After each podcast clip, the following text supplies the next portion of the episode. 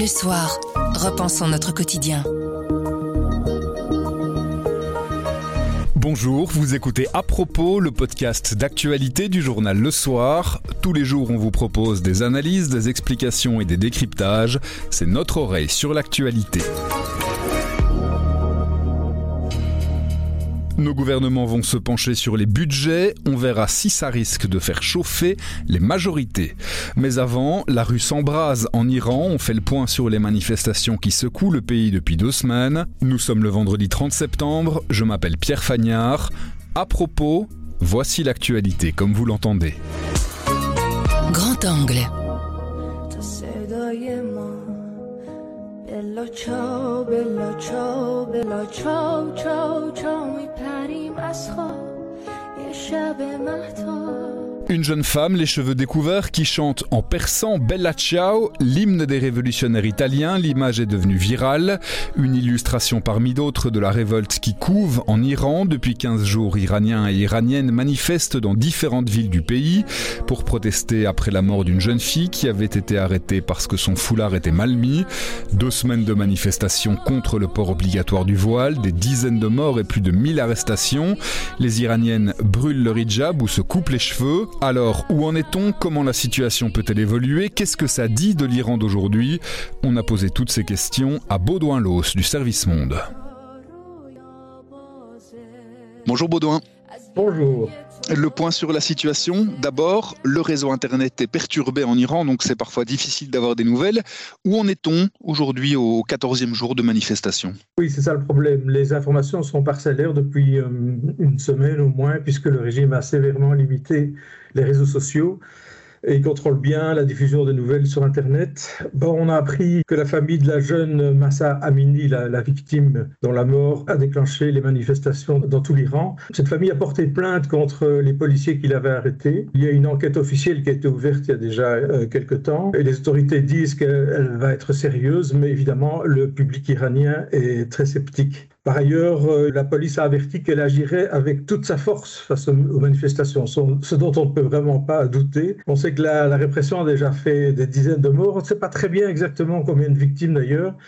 Euh, les autorités admettent quand même un, chiffre autour de 60 décès mais il, euh, il, est probable que le nombre réel est largement supérieur. Parce qu'il y a de nouvelles manifestations un peu à gauche et à droite dans tout le pays, mais il semblerait quand même que l'ampleur commence à diminuer. Et ça pourrait s'expliquer déjà par euh, l'ampleur de la répression. Il y a beaucoup d'arrestations, probablement des milliers, et donc un, nombre de victimes, parce qu'on parle des morts, mais il y a aussi évidemment des centaines et des centaines de blessés. Le point de départ, euh, vous l'évoquiez, c'est donc euh, la mort de Massa Amini, une jeune femme de 22 ans, décédée après son arrestation par la police des mœurs. Pour revenir en un mot sur l'histoire, on sait ce qui s'est passé avec cette jeune fille? Bah, écoutez, on sait qu'elle est morte donc le 16 septembre à l'hôpital, trois jours après avoir été arrêtée en effet par cette police des mœurs à Téhéran pour non-respect de code vestimentaire strict pour les femmes. Cet épisode, on doit le reconnaître, n'est pas tout à fait clair parce que la police prétend, vidéo à l'appui, qu'elle a eu un malaise au commissariat sans avoir été maltraitée. La famille Amini n'en croit pas un seul mot parce qu'elle dit que la jeune femme était en excellente santé et elle accuse la police de l'avoir brutalisée, ce qui aurait mené à, son décès. En fait, on n'en sait rien, mais tout se passe comme si, en fait, ce, décès, après une arrestation par cette police très honnie, a agi un peu comme une goutte d'eau qui fait déborder le vase. Et ce vase, c'est quoi? C'est rempli de frustration, de colère contre cette police qui est volontiers brutale et qui euh, empêche beaucoup de femmes de mener la vie qu'elles voudraient mener. Que sait-on justement de cette police des mœurs et de la vie quotidienne aujourd'hui en Iran? Depuis euh, l'élection du nouveau président. Il y a un tour de vis au nouveau conservateur qui a été donné Oui, d'abord, remontons à 2005, puisque c'est à ce moment-là qu'est créée cette euh, fameuse euh, police des mœurs, qui a vraiment pour mission de contrôler les tenues vestimentaires des femmes. Les patrouilles d'orientation de cette fameuse police, ce sont des unités spéciales de cette police qui sont chargées de veiller au respect de la morale islamique et d'arrêter les personnes qui euh, seraient habillées de manière inappropriée. En cas d'arrestation, parce que c'est assez fréquent, les, femmes sont en général souvent relâchées après avoir signé un papier, après avoir rappelé leur mari qui vient les chercher au commissariat, etc.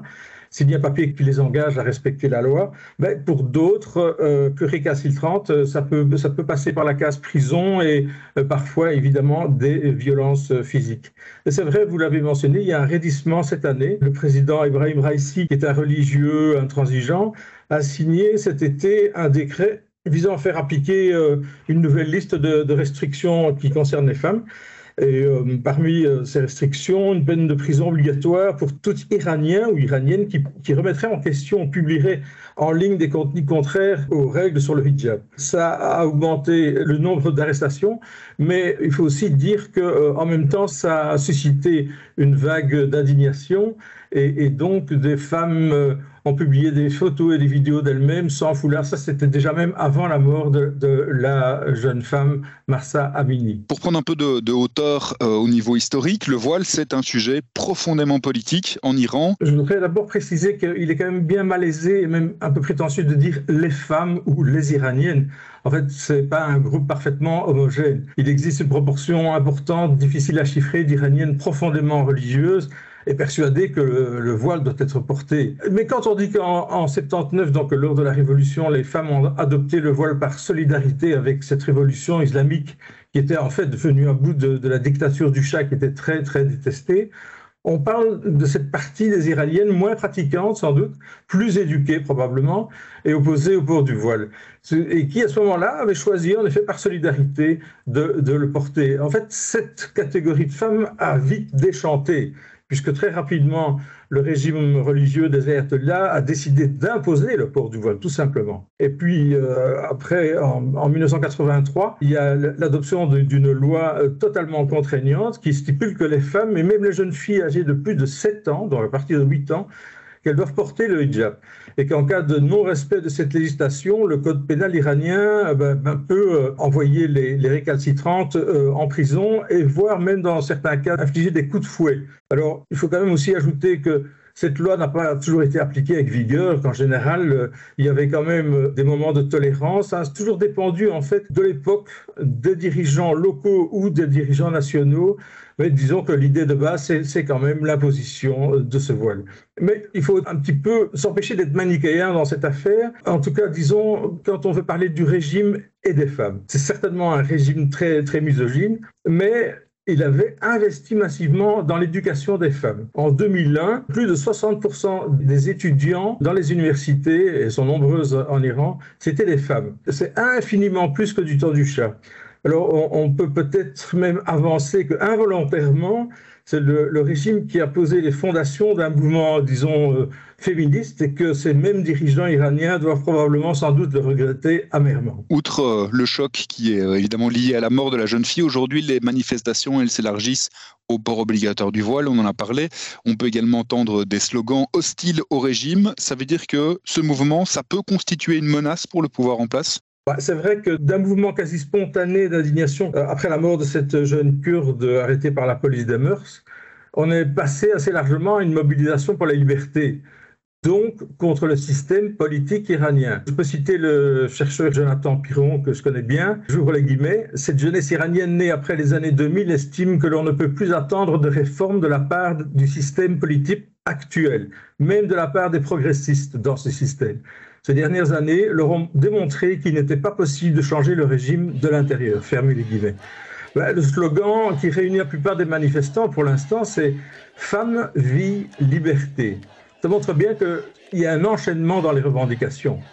Et le mouvement est large d'ailleurs et important. Il se répand dans toutes les provinces. Il touche surtout toutes les strates de la population. Et il y a même maintenant des exemples où on a vu des manifestants et manifestantes répondent par la violence à la violence des forces de l'ordre. Donc cette jeunesse qui conteste est vraiment vibrante et énergique.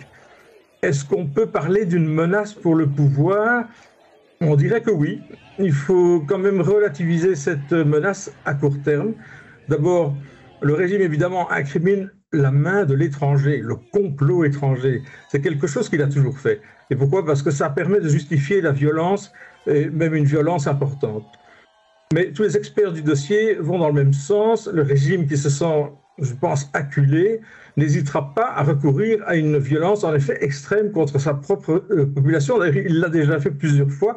Et la plus euh, récente euh, manifestation de cette violence, c'était en 2019 et on, parle de quand même 1500 morts, quelque chose comme ça. Pour l'instant, on a vu des images d'agents du régime qui tirent à balles réelles contre euh, les manifestants. Le régime ne veut pas s'engager sur la voie des réformes, même sur, sur la question du voile, sinon les Iraniens probablement vont célébrer cette victoire et en voudront encore davantage. Ils voudront quoi? Ben, Tout simplement la liberté. Et ce régime le sait très bien. Alors le régime, lui, il a quand même encore certaines cartes. Il dispose d'abord du monopole quasi absolu des armes. Deuxième chose qu'on note assez peu, il n'est pas divisé au sommet apparemment. En tout cas, on n'en voit pas de, de, de. Et en fait, il compte aussi euh, certains partisans. C'est très difficile de mesurer quelle est la partie de la population qui est toujours euh, derrière lui. Certains parlent de 15 à 20% ben, comment savoir? En tout cas, il y a beaucoup de monde, les fonctionnaires et autres, qui n'ont pas intérêt à voir ce régime s'effondrer car ils perdraient tout. Cependant, ben, l'aspiration à la liberté paraît maintenant d'une telle ampleur qu'on pourrait se trouver face à une situation pré-révolutionnaire. Plusieurs experts euh, vont jusque-là. Et ça, évidemment, c'est porteur de tous les dangers. Merci beaucoup, Baudouin. Merci.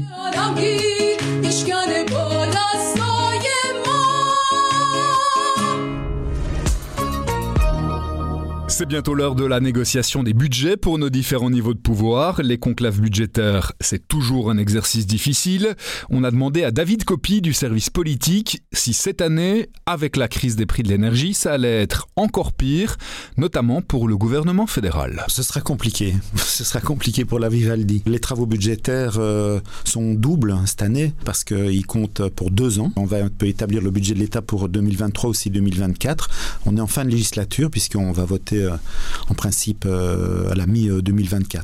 Donc c'est un exercice double, si vous voulez, et extrêmement compliqué, extrêmement compliqué vraiment, parce que donc il, le chiffre qui circule, euh, on a obtenu dans les milieux gouvernementaux, etc., mais qui circule globalement, c'est le chiffre de 3,4 milliards, le montant de 3,4 milliards d'euros. Ce que le gouvernement fédéral devra trouver pour voilà. boucler son budget. Voilà, mais c'est une feuille de route établie par le Premier ministre, donc par le 16, une hypothèse de travail en disant voilà, on doit aller chercher globalement 3,4 milliards pour être en ordre, si vous voulez, euh, par rapport aux trajectoires budgétaires, euh, notamment les trajectoires qu'il voudra soumettre euh, à la Commission européenne fin octobre. Donc aller chercher 3,4 milliards, mais qu'est-ce que ça signifie par les temps qui courent, vous imaginez? Enfin, je veux dire, aller chercher 3,4 milliards alors qu'on doit absolument dépenser de l'argent et on devra sûrement dépenser encore pour aider les gens, aider la population et les couches défavorisées, ce qu'on appelle maintenant la classe moyenne inférieure en pleine crise énergétique. Euh, aussi aller chercher de l'argent alors que côté européen quand même on chipote beaucoup. On attend le plafonnement des prix mais il ne vient pas. Euh, alors on parle aussi à l'échelle européenne de trouver des financements via euh, la taxation des surprofits mais ça ne vient pas. Donc exercice très compliqué pour le gouvernement. En termes d'agenda, là il commence à travailler dès ce vendredi? Voilà donc l'agenda c'est vendredi on a un droit au conseil des ministres traditionnel vendredi matin et puis ensuite commencera une réunion qui se concentrera exclusivement sur les travaux budgétaires avec les vice-premiers ministres, les ministres concernés. Vivaldi prolongera les travaux durant le week-end, probablement dimanche. Ils ont quand même une dizaine de jours, si je compte bien, pour euh, tenter d'aboutir, puisque politiquement, l'objectif, c'est d'être prêt pour le mardi 11 octobre, le jour auquel euh, Alexander de, de Croo doit se rendre à la Chambre pour euh, son discours de politique générale de rentrée, si vous voulez. Un discours de rentrée euh, incorporant donc la trajectoire budgétaire, les, les données budgétaires. Bouche à oreille. Ce week-end, c'est la chanteuse Sheila qui se raconte dans les racines élémentaires. Un entretien passionnant dans lequel l'idole des yéyés explique notamment le début du succès, le tourbillon de la célébrité. Nicolas Crous, qui a réalisé l'interview, nous raconte pour les moins, j'allais dire les moins de 20 ans, mais peut-être même les moins de 40 ans. C'est une partie de l'histoire de la chanson française. Sheila, c'est le début des années 60. C'est l'époque de Johnny, euh, d'Eddie Mitchell, de Claude François. On est en 62-63. Elle a 16-17 ans et cette gamine qui est une fille de commerçant qui vend des bonbons sur les marchés veut chanter. Elle veut être artiste, elle veut être écuyère ou danseuse. Et puis tout à coup, euh, un certain moment, ça marche. Mais c'est une époque assez candide où les, les, jeunes qui veulent faire de la musique, euh, à, à l'époque, la musique, c'est plutôt euh, les, grands mythes, c'est Brassens, c'est Brel, etc. C'est la chanson en texte. Et elle, elle incarne cette jeunesse à l'américaine qui, reprend des tubes et qui a envie de, réussir. Simplement, à 16 ans, quand on a 16-17 ans, on connaît rien de ce milieu. C'est le merchandising euh, avant l'heure. Et c'est une forme de, dépucelage cruel aussi, euh, cette, vie-là. Et, c'est de ça dont elle parle. Aujourd'hui, chez la peut-être plus grand monde ne, la connaît euh, parmi les, jeunes gens. Mais il faut savoir qu'elle était au, début des années 60 ce qu'Angèle est aux, aux, années 2020. Alors voilà pourquoi, à mon, à mon sens, c'est intéressant de découvrir ce personnage pour ceux qui ne la connaissent pas. Et puis peut-être pour ceux qui la connaissent, de mieux la connaître. Ce qui est passionnant dans cette interview, c'est qu'elle raconte vraiment le moment où ça bascule, le moment où elle commence à avoir du succès, où elle devient effectivement Sheila. Oui, elle le raconte assez bien, je trouve. Euh, C'est-à-dire que les choses s'emballent en quelques semaines à, à, peine à la suite d'une rencontre avec un, un, jeune producteur qui est un, chanteur raté qui, qui, est assez jeune lui aussi et qui se dit bah tiens euh, il y a plein de groupes avec des garçons euh, euh, qui à l'américaine hein, Eddie Mitchell, Dick Rivers, Johnny Hallyday ils prennent tous des, américains. Mais il n'y a pas de filles donc il se dit bon il y aura Françoise Hardy qui va venir Sylvie Vartan. Mais ce type se dit moi je cherche un groupe avec une avec une fille. Et puis très très vite ça, ça prend. Et très très vite ben, cette, cette, cette gamine parce que c'est presque une gamine qui se dit c'est génial je vais chanter j'adore ça c'est mon rêve. Elle va quand même vite se rendre compte que c'est un rêve qui est assez douloureux parce que on veut lui faire faire des trucs de dingue. Elle fait des radios des télés. Il y a une pression de malade. Elle est toute toute jeune.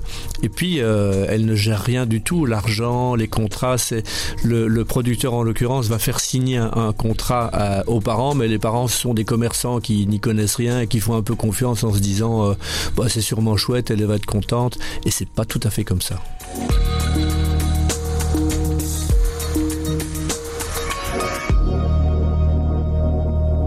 À propos, c'est fini pour aujourd'hui, mais on revient lundi dès 7h. En attendant, abonnez-vous, partagez-nous. Vous nous trouverez sur notre site, notre application et votre plateforme de podcast préférée. À lundi.